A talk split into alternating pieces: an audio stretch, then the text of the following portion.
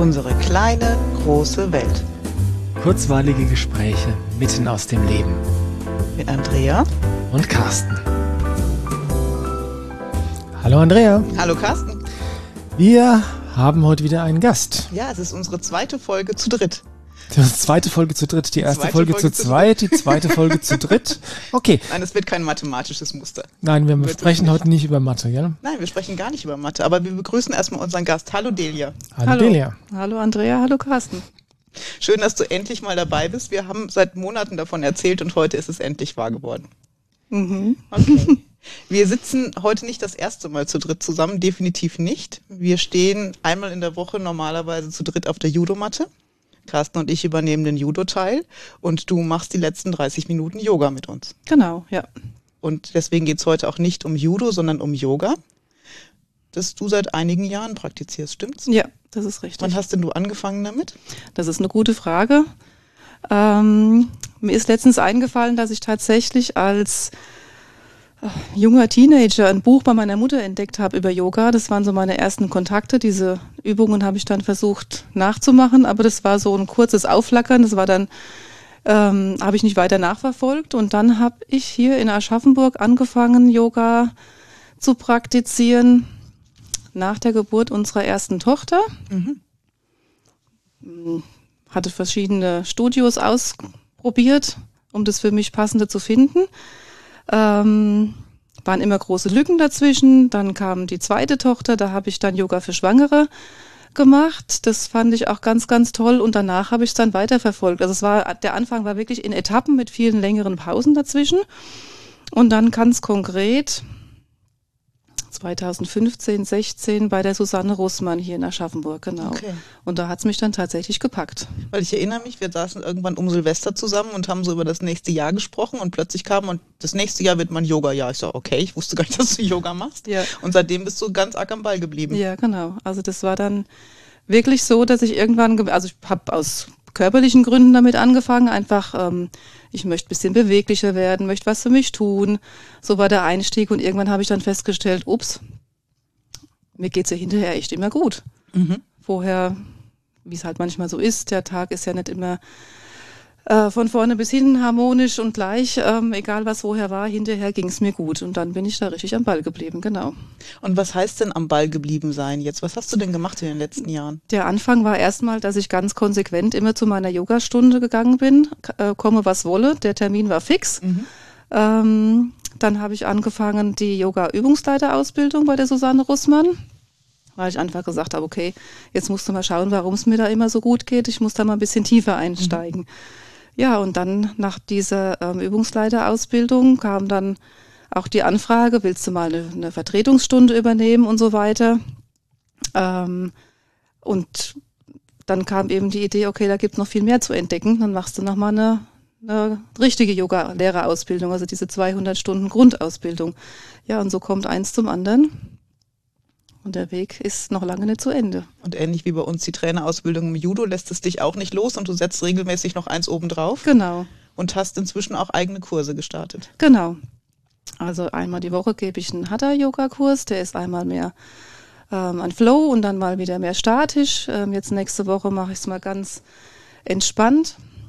Ähm, und zusätzlich ja noch unser gemeinsames Judo-Training, wo die 30 Minuten am Ende fürs Yoga eben reserviert sind. Wo du dann die Judoka siehst mit den verkürzten Muskeln, die auch Yoga praktizieren, ja. aber da tapfer mitmachen ja, und genau. sehr davon profitieren. Genau. Das mit dem, ähm, mit dem lässt, lässt mich nicht los oder lässt dich nicht los ist natürlich was, das kenne ich auch schon von vor dem Judo, das war mit der Kinesiologie genauso, mhm. mit den Blütenessenzen genauso. Und ich glaube, das ist einfach ein Zeichen, dass man da auf dem richtigen Weg ist. Mhm. Weil wenn es Spaß macht und immer weiter Spaß macht und vielleicht immer noch mehr Spaß macht, ja. ja.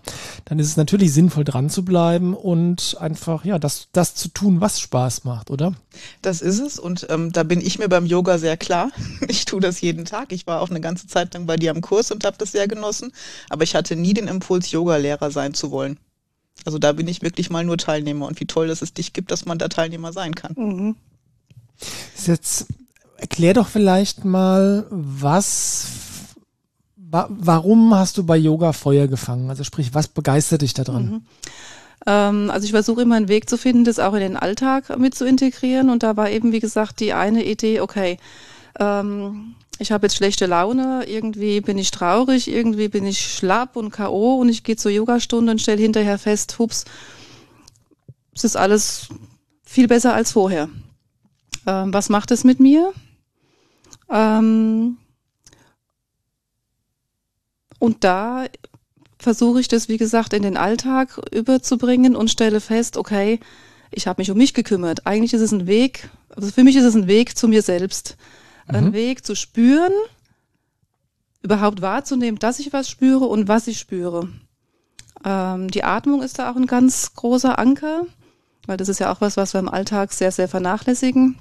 Und das sind ganz viele Kleinigkeiten, die kann ich dann in meinen Alltag mit überbringen. Das heißt, ich gehe nicht nur einmal die Woche zu meiner Yogastunde, sondern ich kann so ganz kleine Impulse die ganze Woche über in meinen Alltag setzen. Da kommen wir gleich nochmal drauf, weil ich das spannend finde. Die Frage war aber eigentlich ein bisschen anders gemeint. Also mir macht Judo deswegen Spaß, weil es unglaublich abwechslungsreich ist, weil es sehr dynamisch ist, ähm, weil es mit anderen ist. Das heißt, du bist, arbeitest am Mann oder an der Frau. Ähm, und ich genieße einerseits die 30 Minuten Yoga, die wir nach unserer Judo Body and Soul Gruppe immer machen, weil ich merke, dass das gut ist für mich zum Ausdehnen, für die Beweglichkeit und so weiter und aber auch zum Runterkommen.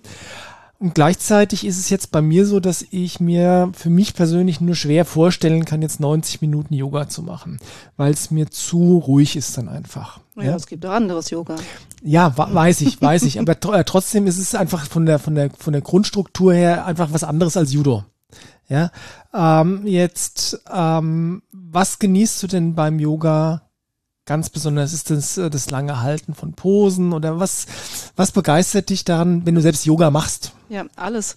Ähm, also ich glaube, das ist, ähm, das ist auch eine Typsache. Ähm, du bist jetzt eher derjenige, der den, den, den Zweiersport sucht oder die, die Konfront, die Konfront, also den, das Randoria auch oder diese Arbeiten mit zu zweit. Mhm.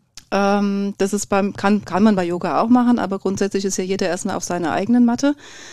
Ähm, und für mich ist es so vielseitig, weil ich kann einen ganz anstrengenden Flow machen. Ich kann ähm, kann einen, einen Flow, einen, einen Yoga machen mit statischen Haltungen, wo es, wo es wirklich in die Tiefenmuskulatur geht. Also ich habe so viele verschiedene Möglichkeiten. Mhm. Ich kann dann in die Ruhe gehen, so wie wir es ähm, mittwochs machen. Ich meine, mittwochs ist es, ist es ja wirklich ein wäre ein Yin-Yoga. Also das ist ja wirklich ähm, wenige Positionen lange gehalten. Mhm. Ähm, wir rollen uns ja quasi nur auf dem Boden rum. weil die alle so platt sind weil immer. Vorher, weil es vorher so anstrengend war, dass jeder froh ist, wenn er ähm, sitzen mhm. oder liegen kann.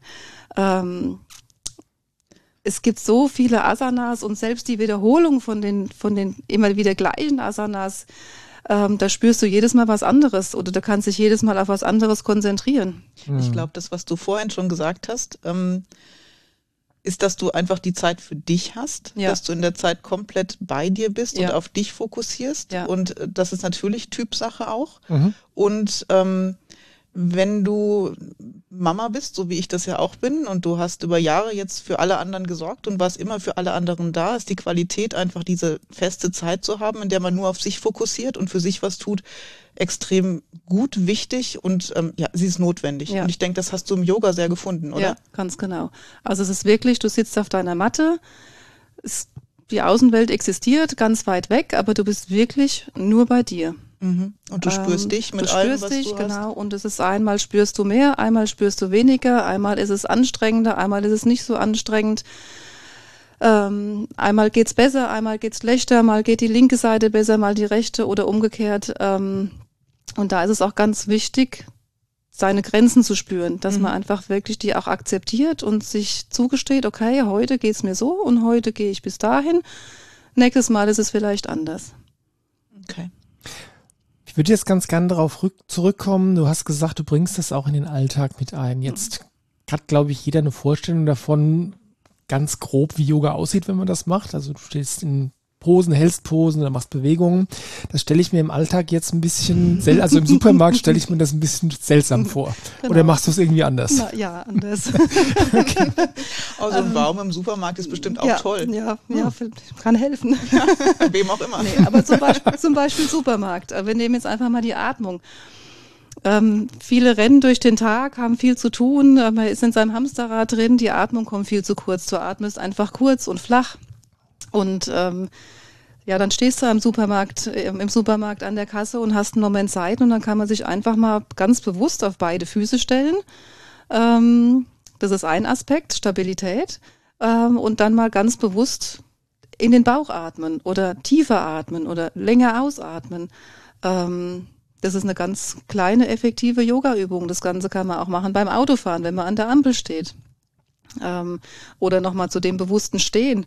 Gleichgewichtssinn ist was, was ich nicht wie die mangelnde Sehkraft oder Hörkraft durch ähm, Brille oder Hörgerät ersetzen kann. Gleichgewicht ist was, was wir trainieren immer müssen. trainieren müssen. Das machen wir ja auch im Judo. Mhm. Ähm, und da sind die Gleichgewichtsübungen, wo die ganze Beinmuskulatur angefangen vom Fuß wirklich bis hoch arbeiten muss, die Rumpfmuskulatur.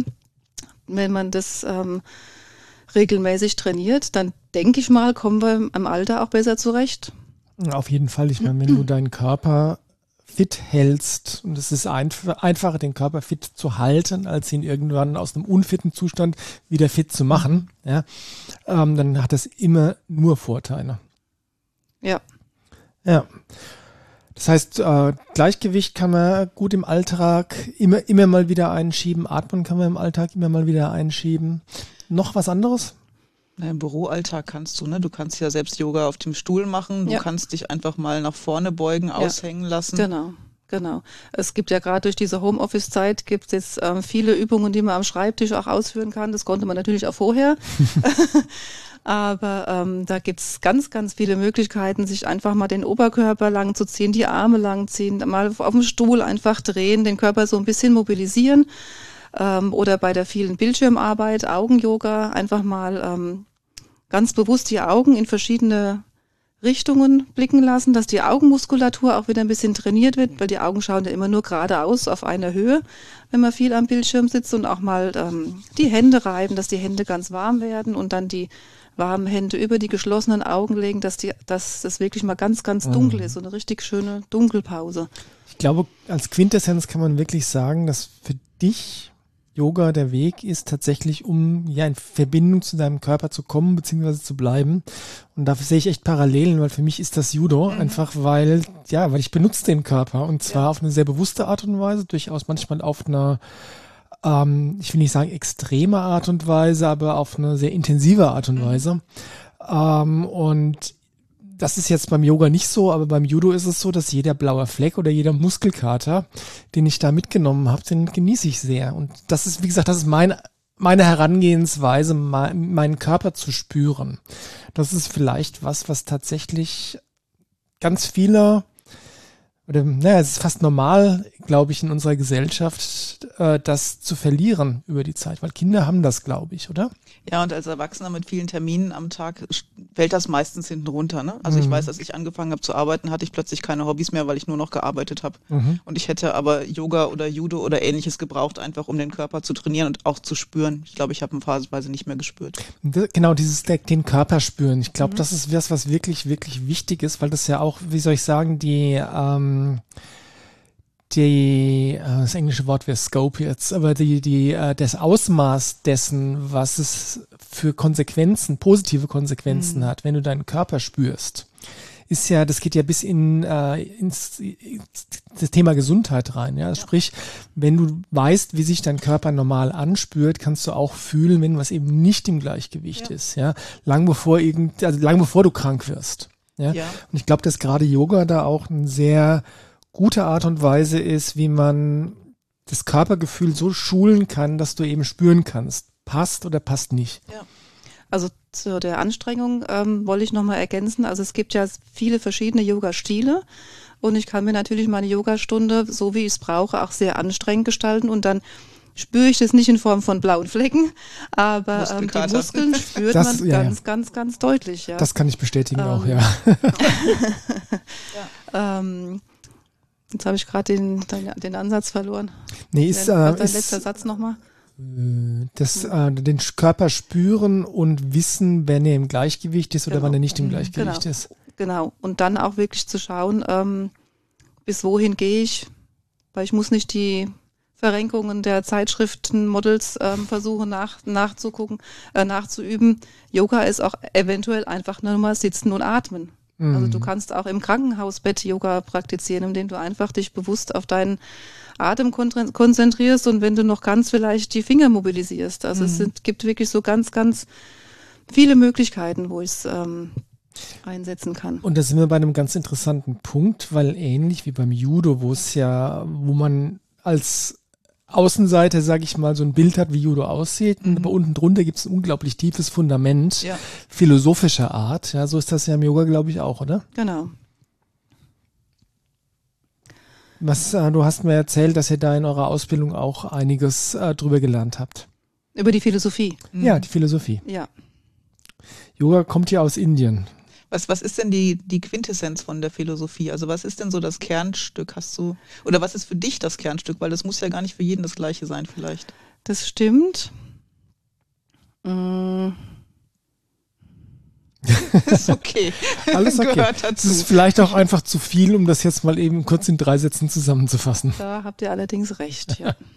Okay, lass uns einfach festhalten, dass Yoga äh, erstens eine sehr alte Wurzeln hat ähm, und zweitens einfach sehr tiefgehende Wurzeln hat. Und wenn man sich damit beschäftigt, dann ist ja- also Yo- Yoga ist ähnlich wie Judo ein Weg, auch wenn es ähm, jetzt so in der westlichen Welt nicht für jeden gleich klar wird, weil ich glaube, dass ganz viele Leute ein bisschen Yoga machen. Mhm. Ähm, und das kann man auch machen, ohne sich wirklich ganz tief drauf einzulassen Ja. und profitiert trotzdem davon. Genauso oder? wie du Judo machen kannst, ohne die Philosophie dahinter zu kennen. Ja. Du kriegst sie irgendwie mit, kannst du Yoga als körperliche Betätigung sehen, ohne die Philosophie jemals verstanden zu haben vielleicht. Die ist tatsächlich wirklich sehr, sehr komplex und im Endeffekt hat ähm, Yoga nicht mit den Übungen angefangen. Okay, Es sondern? hat wirklich mehr mit Meditation angefangen, mit Sitzen. Ähm, Asana ist eigentlich der Sitz. Okay. Ähm, und es ist wirklich sehr, sehr breit. Es gibt unheimlich viele Schriften, ähm, die für mich auch noch nicht in meinem Kopf klar sortiert sind. Also das ist wirklich ein Prozess, sich da einzuarbeiten. Und die Übungen, die sind wirklich erst später entstanden. Okay. Also, Ich glaube, ich habe mal gelesen, dass die wirklich sehr, sehr jung sind. Also sprich, dass das eigentlich eher so im, im 20. Jahrhundert diese Form angenommen Genau. hat, die man heute so ähm, kennt genau, einfach. ganz genau, ja. Und aber äh, seit wann gibt es sowas wie Yoga? Seit wie viel tausend Jahren? Noch lange, über 2000. Über 2000? Ja. Ja. okay.